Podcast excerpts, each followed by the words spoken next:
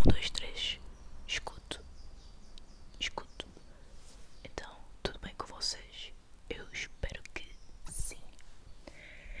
Então, bem-vindos ao segundo episódio do podcast. Eu continuo sem saber, saber fazer introduções, mas pronto. O que é que vamos falar hoje aqui?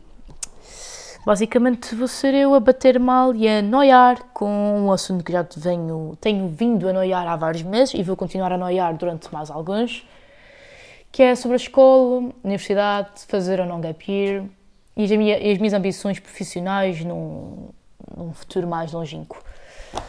Para fazer mais ou menos um ponto de situação e contextualizar um pouco o que é que vou falar aqui, é de, pronto, basicamente, ao longo de, dos meus 12 anos de escolaridade, eu sempre fui uma boa aluna, sempre tive boas notas e não sei o quê, coisas. Uh, mas para aí, no oitavo, no ano, eu comecei a ter uma língua um pouco mais afiada. Não era afiada no sentido de dar as minhas opiniões. Não era, não era de tudo mal educado ou faltava o respeito a, a ninguém, a alguém, a ninguém, não sei.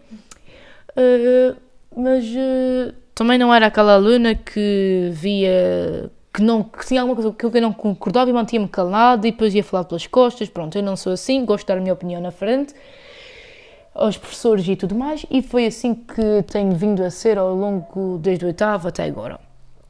Uh, houve professores que reagiram bem a isso, que até acabámos por ter eh, discussões e debates até bastante saudáveis, outros sentiram-se ofendidos, e às vezes é um bocadinho impressionante a forma como às vezes dizer uma frase que nem sequer é nem sequer é para ser má, não é para ser uh, para colocar em causa alguma coisa, qualquer, o que quer que seja, é só uma opinião. E é incrível como às vezes as pessoas a ouvir isso ficam logo super ofendidas. E pronto, os professores mudavam totalmente de estado de espírito por causa de uma pequena frase que eu disse e que nem sequer é esse o propósito. Até que acabei até, uma professora até que uma vez chamou-me de insolente, quase que me deu uma participação e não sei o quê, por causa de uma coisa estúpida, que nem sequer foi, nem sequer foi uma opinião tipo acossada, foi uma coisa qualquer discutir qualquer coisa de uma nota e pronto. Cenas.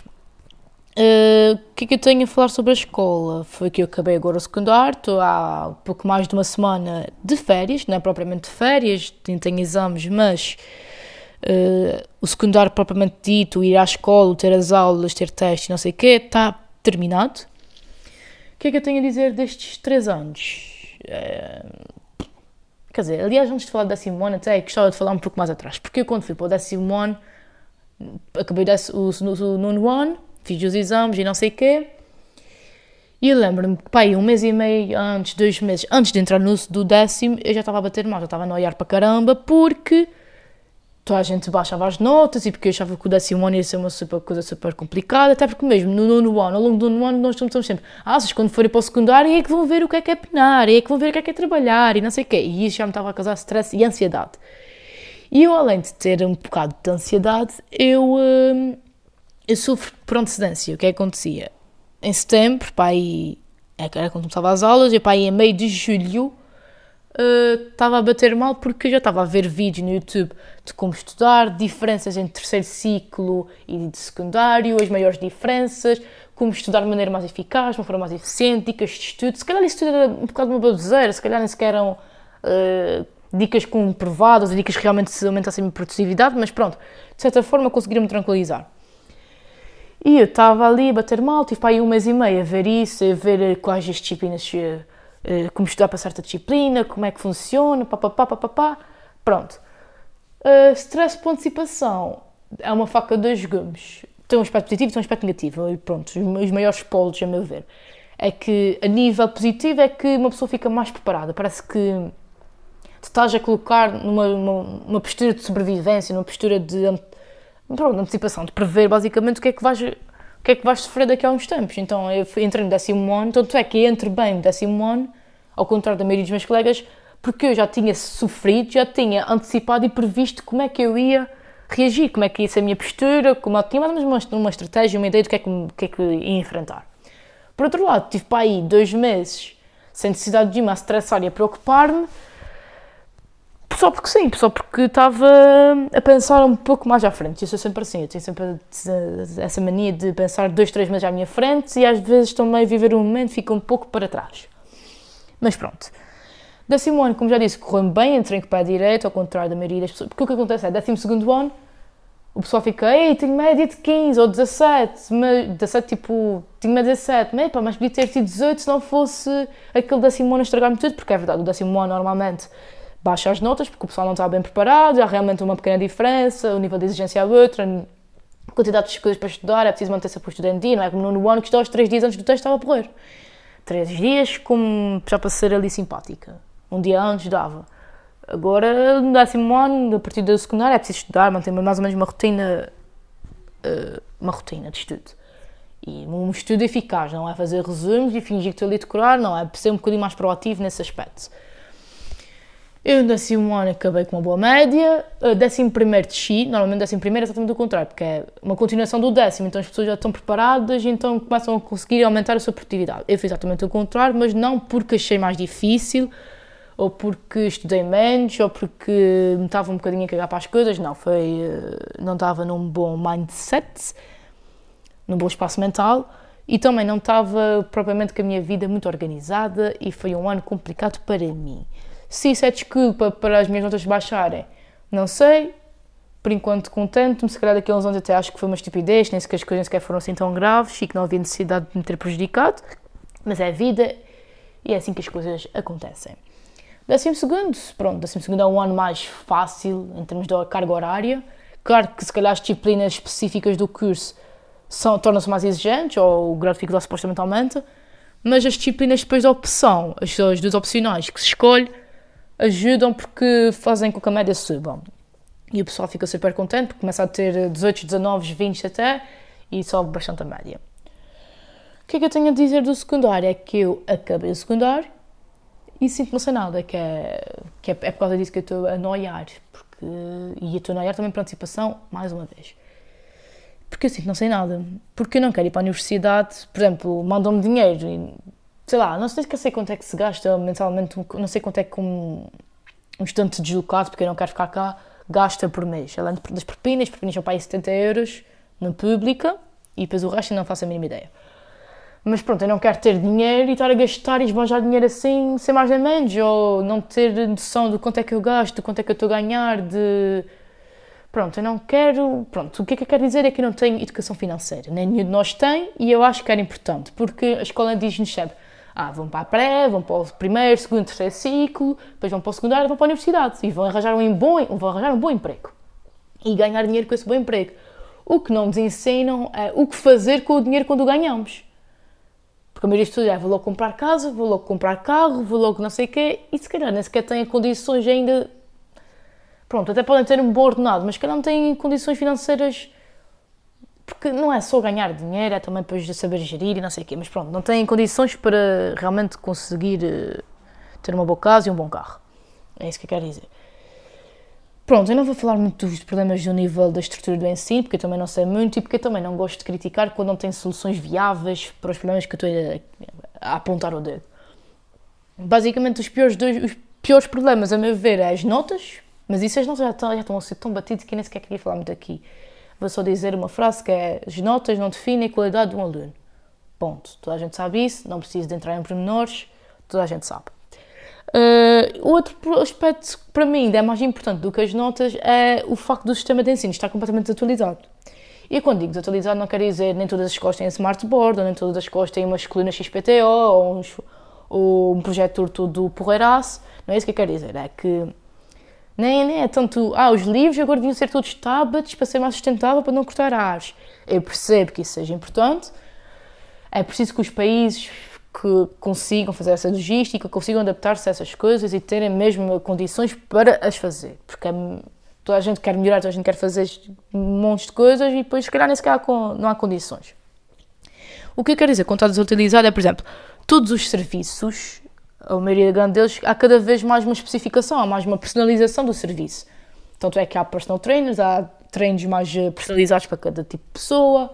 Até mesmo, sei lá, uma empresa que produz garrafas de água tipo Tupperware tem aqui um modelo, modelo desportivo, modelo sedentário, modelo criança, cá sei, tipo, há vários modelos de águas para a faixa etária, para o, estilo de vida, para certas características.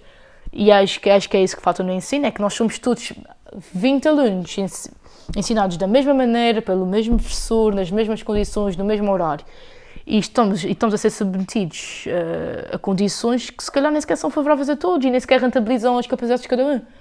Uma coisa bastante fácil até a nível do horário. O horário, pronto, para mim não é o fim do mundo, acho que não é assim tão difícil conseguir estruturar horários. Pronto, não sei. Digo, ah, eu pelo menos penso que não, mas uh, não, também não estou dentro do assunto para saber. É, por exemplo, há pessoas que são mais produtivas de manhã e há pessoas que são mais produtivas à noite. Isso é completamente normal porque há anos, não sei, há centenas de anos atrás, talvez, os homens das cavernas, o que é acontecia? Tínhamos uma tribo. A tribo, se calhar, dividia-se em dois grupos. Para quê? Para que um grupo esteja alerta de dia e outro grupo esteja alerta de noite. Para, para quê? Exatamente para prever uh, tudo o que, é que, o que, é que são ataques uh, animais, derrocadas, não sei. Para proteger uh, as coisas, né? Tem um grupo a trabalhar durante parte do dia e outra parte a trabalhar durante... E, e acho que depois foi até um termo, crono... não sei mas pronto, basicamente é ao longo dos anos há coisas que não se perdem e há um grupo da nossa sociedade que é mais produtivo de dia, mas mais produtivo de noite. E eu acho, por exemplo, tenho muitos colegas meus, e por acaso sou de dia não tive muitos problemas em relação a isso, mas eu tenho muitos amigos meus que batalhavam em relação a isso porque uma pessoa mais noturna tem mais produtividade de noite. Que acontece? Deita-se mais tarde, consequentemente deveria uh, acordar mais tarde para ter aquelas horas de sono as recomendáveis. E, o que é que, e isso não acontece. Então, aí, se calhar ia dormir às 10 da noite e acordava às 6 da manhã porque gostava de acordar cedo e ia ficava ok. De manhã estava porreira e conseguia ouvir a matéria e captar a informação com, com, com, com, de uma forma rentável. Se calhar os outros ficavam até às 2 da manhã a estudar porque era o momento propício para eles para o estudo, acordavam na, na mesma às 7 da manhã iam para as aulas às 8, 8 9 e estavam a morrer porque, aliás, não, se calhar estavam a sentir sono, mas estavam ali e não estão a ter a eficiência que deveriam ter. E, por exemplo, se me pusessem a ter aulas das 4 às 8, eu provavelmente ia testar porque eu não ia conseguir, a partir das 5 eu ficava, apagava. Pronto, e é só isso que eu quero dizer, é que o ensino, pelo menos nesse aspecto, devia ser um pouco mais uh, personalizado. Claro que nas universidades já têm aqueles regimes pós-laborais, mas não podemos esperar 12 anos da nossa vida, 18, bom, vá, 18, 19, para ir para a universidade para começar a ter esse tipo de, de atendimento. É só isso que eu quero dizer. Não vou falar muito das grelhas e não sei o quê, porque são, são coisas que não tenho conhecimento e que são difíceis de mudar. Contudo, apesar destes aspectos negativos no ensino, eu quero também dizer que props para os professores que, que são visionários, que são, que são futuristas, que tentam contornar um pouco as grelhas e os, os parâmetros que é preciso cumprir e avaliar. Por exemplo, todas as pessoas têm X testes, X porcentagem para os testes, têm que fazer isto, têm que fazer um trabalho, têm não sei o quê, porque é assim que o regime e que, que o sistema educacional em Portugal funciona. Contudo, há professores que se limitam a isso e que veem aquilo é quase como fosse a Bíblia. É super sagrado cumprir o programa, é super sagrado fazer a grelha, tudo direitinho. Há pessoas que se calhar, pronto, se desleixam, não gosto de dizer desleixar porque não são incompetentes nesse aspecto, são professores bons, são bons professores, porque pois é, há bons, maus, péssimos e ótimos professores. O que é que define cada um? Não sei, depende. Se é capaz de se adaptar ao que o aluno precisa, ao que o aluno quer, ao que o aluno se interessa. Pronto. E o que eu quero dizer é próprio para os professores que conseguem uh, dedicar-se de uma forma mais profissional aos alunos, que conseguem sem ser aquele tipo de professor expositivo, que é PowerPoint, Bom dia, alunos, vamos validar isto, espero que não sei o quê. Para o teste sair do slide 500 ao slide 900 e agora decorem. Não é isso, estou a dizer, é pessoas que sejam capazes de fazer caudos, conseguem fazer questionários, que conseguem passar documentários. Aliás, por exemplo, eu gostei deste ano, eu não queria nenhuma disciplina específica, mas vai ter que ser. Economia C, por exemplo. Tivemos bastante tempo em casa e eu gosto de ver documentários. Gosto e gosto de ter um caderno e apontar notas porque é um bocado cromo, talvez, mas pronto. Eu gosto e não me vou julgar por causa disso. E a professora dava-nos um documentário e diziam ok, tenho uma semana ou o que for para fazer um comentário sobre este documentário. E eu, ok, vou ter boa nota porque eu sou boa a articular palavras e acho que isso é bom, no geral, para os alunos conseguirem desenvolver sentido, sentido crítico e saberem avaliar as circunstâncias e a informação a que são expostos. Porque metade da informação que nós vemos, a verdade é que é mentira. Mas pronto, sem falar em redes sociais ainda, Basicamente o que eu quero dizer é que props para as pessoas porque conseguem, apesar de conseguirem ter algumas competências de tem que fazer um teste, tem que fazer não sei o quê, conseguem também contornar e criar atividades mais lúdicas e mais eh, dinâmicas até mesmo para as pessoas conseguirem perceber, ok, eu sou avaliada não só pelo que eu sei em 90 minutos, sou avaliada por aquilo que eu faço, pela minha participação, pela minha interação, pela forma como trabalho em grupo, pela forma como eu argumento, pela forma como interpreto as coisas. Pronto. Isto vai exatamente ao encontro do não somos avaliados pelas nossas notas, não somos só as nossas notas. E eu passo-me um bocado com os, com os professores, mas com os professores de notas, mas eu não vou falar disso aqui. Uh, o que é que eu posso dizer mais? É isso, próprio para os professores. Agora, falando para a universidade, é que eu estou a noiar e a bater mal porque eu sempre quis ir para a universidade. Eu sempre sonhei e disse que ia para a universidade. Teve uma altura que eu até queria ir para a Universidade de Coimbra, porque era para onde a minha irmã tinha ido, e pronto, essas mariquices familiares e tal. E eu, ao contrário dos meus amigos, a maioria dos meus amigos era, ah, não, tenho que ir para a universidade, porque depois não tenho o curso aqui, vou ter que estudar tanto, acho que vou, não me vou adaptar bem, vou ter que fazer amigos outra vez, papapá, papapá. Mas chegaram ao décimo segundo, ao final, e pronto, vou ter, vai ter que ser, vou ter que estudar para vou ter que ir para conseguir arranjar um bom emprego. E ok, eles aceitaram isso e estão ok com isso, top, bom para eles.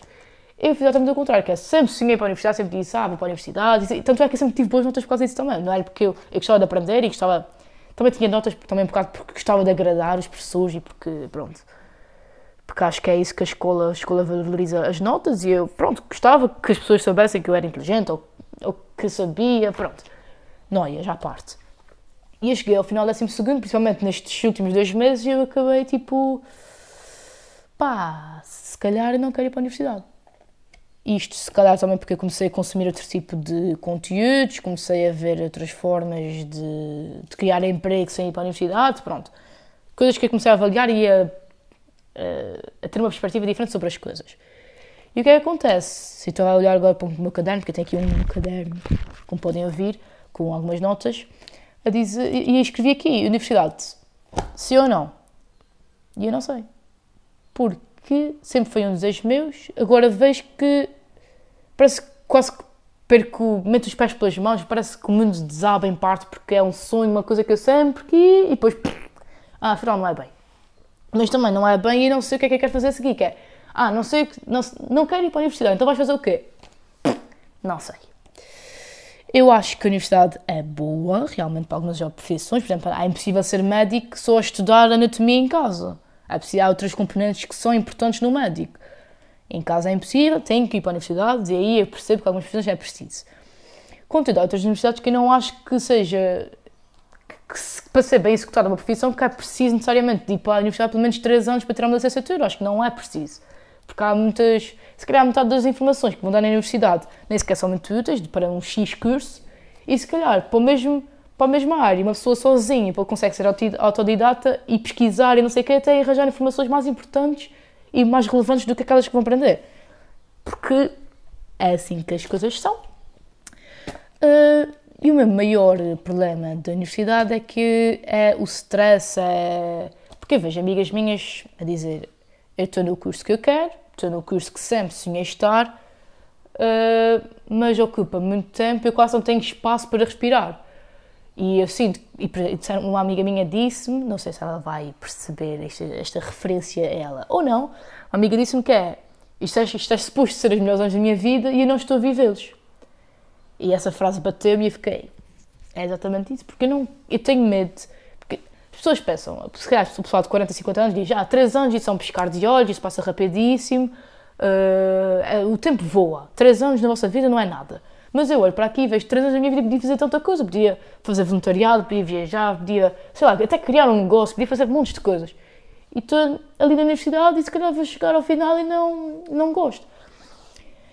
E é isso, eu tenho medo de não aproveitar a vida e medo de não aproveitar principalmente estes anos, que acho que vão ser os melhores anos, que é quando a pessoa começa a tirar a carta, quando começa a trabalhar e quando começa a ter estilos diferentes e a ser mais independente. Pronto. E como já disse, sempre fui boa aluna, acabei o secundário com uma boa média, acho que não é relevante dizer quanto é que foi. Uh, e o primeiro problema é que eu depois sou muito versátil. Tanto é que eu interesso-me tanto por economia, como por biologia, como áreas da saúde, como investigação, como engenharias até. E o problema é esse, é que eu, e perguntei a alguns professores meus e disseram-me, tu és muito versátil, o problema é esse, é que eu tenho muitas opções só pela média e depois tenho muitas opções também pelos gostos que eu tenho. Ou seja, fica um bocado complicado e eu, eu entro a entrar eh, no parafuso, começa a bater mal e eu fico com muitos dilemas.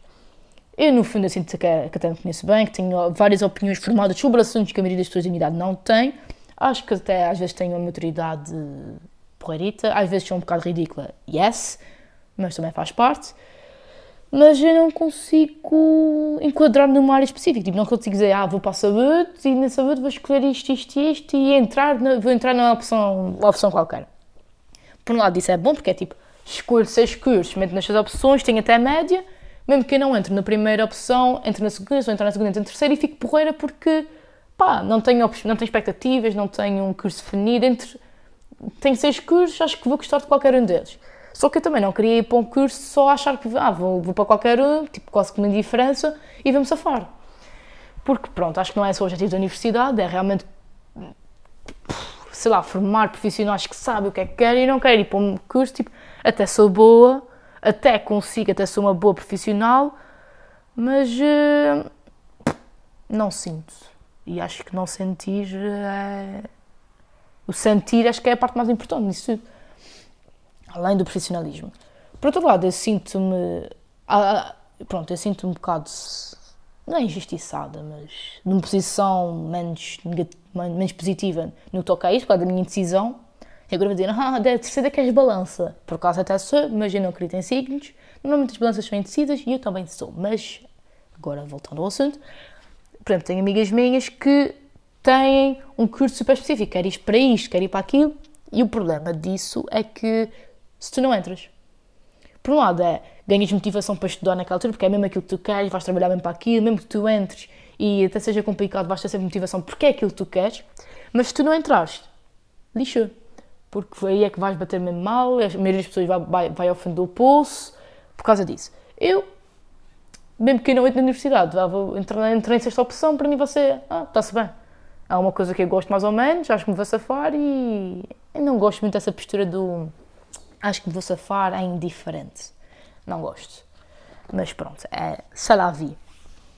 Uh, mas pronto, no outro dia estava a falar com a minha irmã porque eles agora estão-me sempre a perguntar, até a minha mãe pergunta, acho que a minha mãe pergunta às vezes até para dizer às amigas que quer ir para medicina ou que quer ir para engenharia ou porque quer não sei o quê. Mas pronto, estão-me sempre a perguntar agora qual é o curso que eu vou. Eu, não sei. E ela, ah, então já decidiste qual é o curso? Pronto. E a minha irmã no outro dia perguntou-me, a mais nova, Pergunto mais nova, que é mais velha, eu sou a, a criança da casa. Uh, e ela basicamente perguntou, então, já sabes o que é que queres? Eu, peraí, vou-te buscar um caderno onde tenho a minha média, onde tenho as provas de ingresso que é preciso, os cursos, onde é que são e não sei o quê. E mostrei-lhe ela, tu, tu estás completamente alastre para isso, porque tu tens aqui economia, tens aqui medicina, tens engenharia e gestão industrial, tens de repente biotecnologia, bio não sei o quê, e eu, pois, e ela, acho que. Porquê é que não, não pensaste fazer um, um gap year? E eu, epá, já. A cena do gap year, eu não acho que o gap year seja mau de tudo, acho que tem mais prós do que contras até.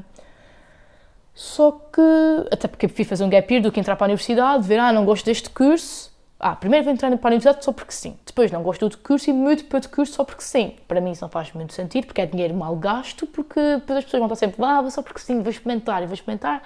Isso é um grande investimento e para mim custa-me gastar dinheiro. Sou forreta? Talvez. Uh, gap year.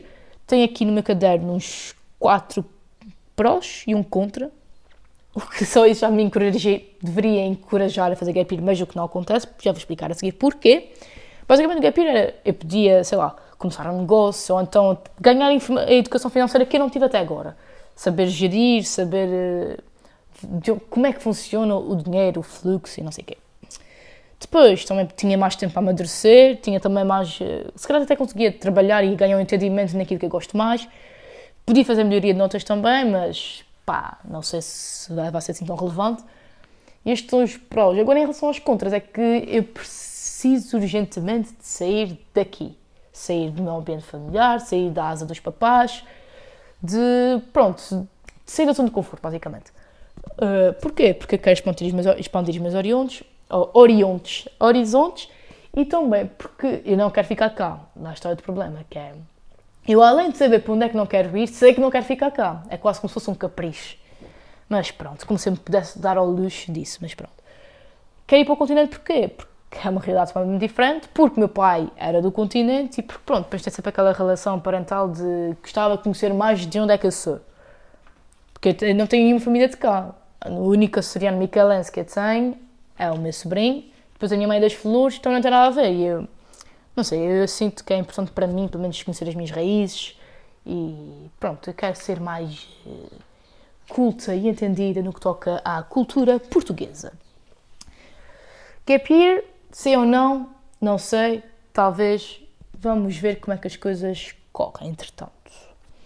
Uh, agora, acho que vou falar de uma coisa que também provoca um bocado de ansiedade, por causa exatamente da universidade, que é, eu, no futuro próximo, o meu principal objetivo é só a um e apenas um. A maioria das pessoas é quero comprar casa, quero ter uma boa relação com o meu marido, com a minha namorada, pronto, qualquer que seja a vossa orientação sexual, Uh, quero ter um bom carro, quero ter uh, filhos, um cachorro, ou quero viajar, quero ser feliz, essencialmente. E as pessoas acham que a felicidade vai ser a casa, o carro, o cão, não sei o quê.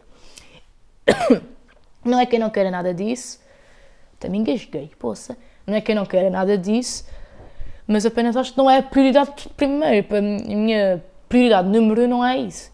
É primeiro saber gerir dinheiro, porque não me serve nada ter uma casa de 200 mil euros, ganhar um salário de 600 e depois passar 40 anos a pagar uma casa que se calhar nem sequer.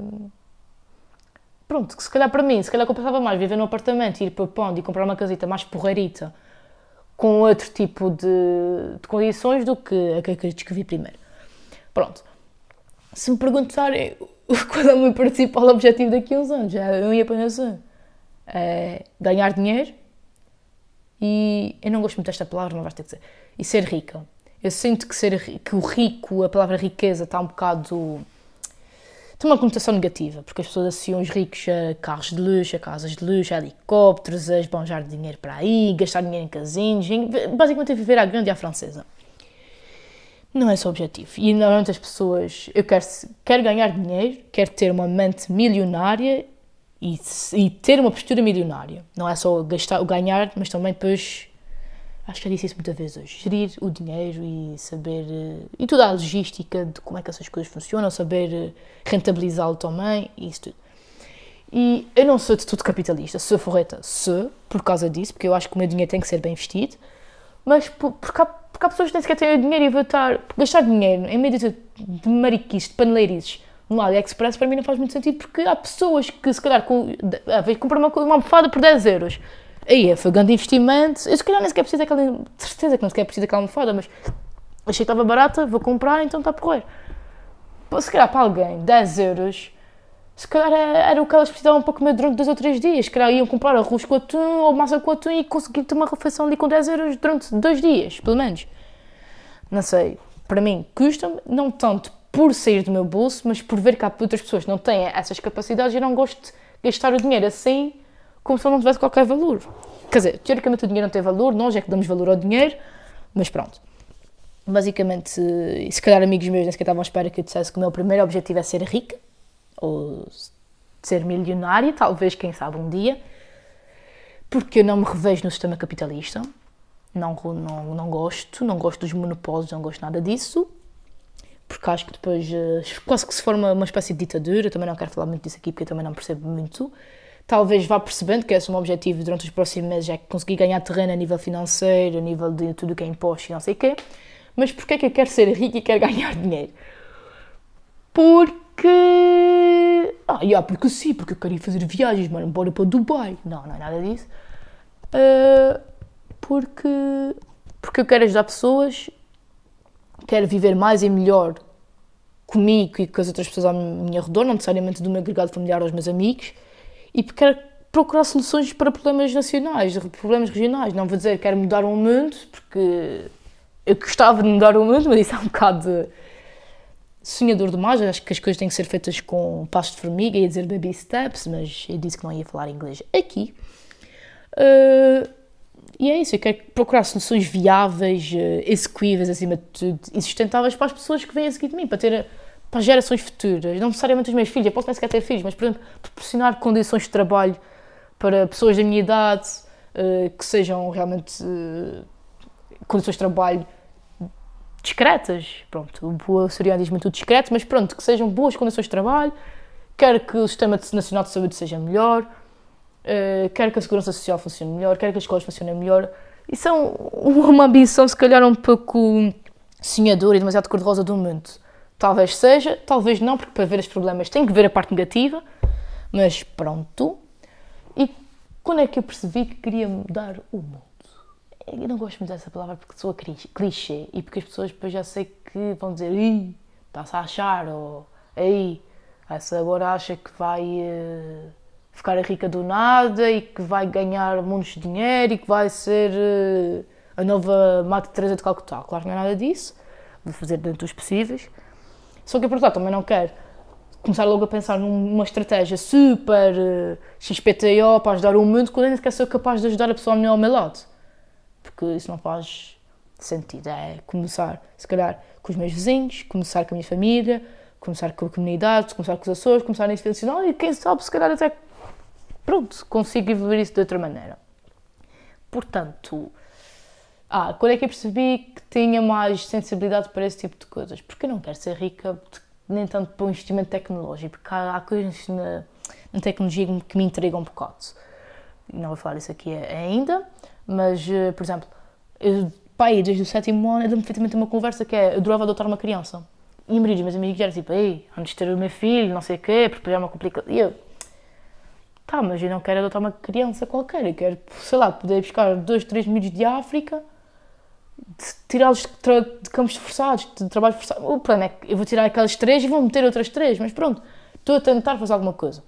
Claro que as coisas depois têm que ser resolvidas em grande escala e com e com, uma, com outro tipo de estratégias e planos e não sei o quê, mas pronto, acho que é preciso mais intervenção. Eu não gosto de falar sem intervir e é isso que eu estou a tentar fazer, tentar fazer aqui um pouco, que é intervir, se calhar, na forma como as pessoas pensam, não que elas têm a mesma visão que eu, como eu disse ontem, mas que consigam pensar fora da caixa e pensem essencialmente a ser melhores pessoas e serem melhores cidadãos, ser um melhor amigo, ser uma melhor filha, um, um melhor vizinho, e isso tudo. Como é que eu acabo estas conclusões? Não sei.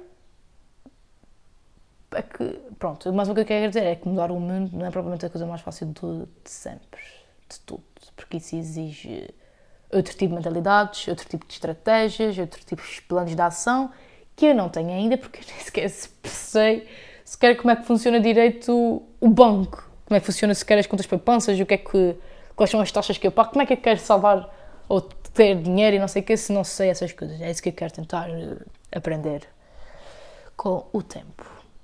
Porque, e depois as pessoas até podem dizer, ah, estás a ser demasiado sonhadora, estás a pensar não sei o quê, mas eu comecei agora, eh, ultimamente, nos últimos seis meses, comecei a... Por é que agora acho que estou mais aware não é aware que eu quero dizer, é mais, pronto, mais atenta aos problemas. Porque comecei a, consumir outro tipo de conteúdos, no YouTube, no Spotify, no TikTok inclusive, porque o TikTok tem muita treta, tem, mas tem conteúdos bons. Ultimamente, por exemplo, eu tenho acompanhado o espanhol, que é um português que pensa fora da caixa e acho que tem incentivado a ganhar um bocadinho de tomates, um bocadinho de mamitas, para, pronto, expor as minhas ideias. E isso apesar de tudo, as ambições são bastante elevadas, tenho muitas ambições. As pessoas podem me chamar de louca, de louca, podem, mas normalmente as grandes ideias, os grandes triunfos da história foram concretizadas por pessoas que eram chamadas de loucas pelas outras. E com isto não sei acabar um podcast, portanto vou só dizer que, que, que, que sou Iris, tenho 18 anos e quero ser rica, com uma postura rica para poder impactar o mundo e torná-lo numa situação global melhor. Hasta la vista.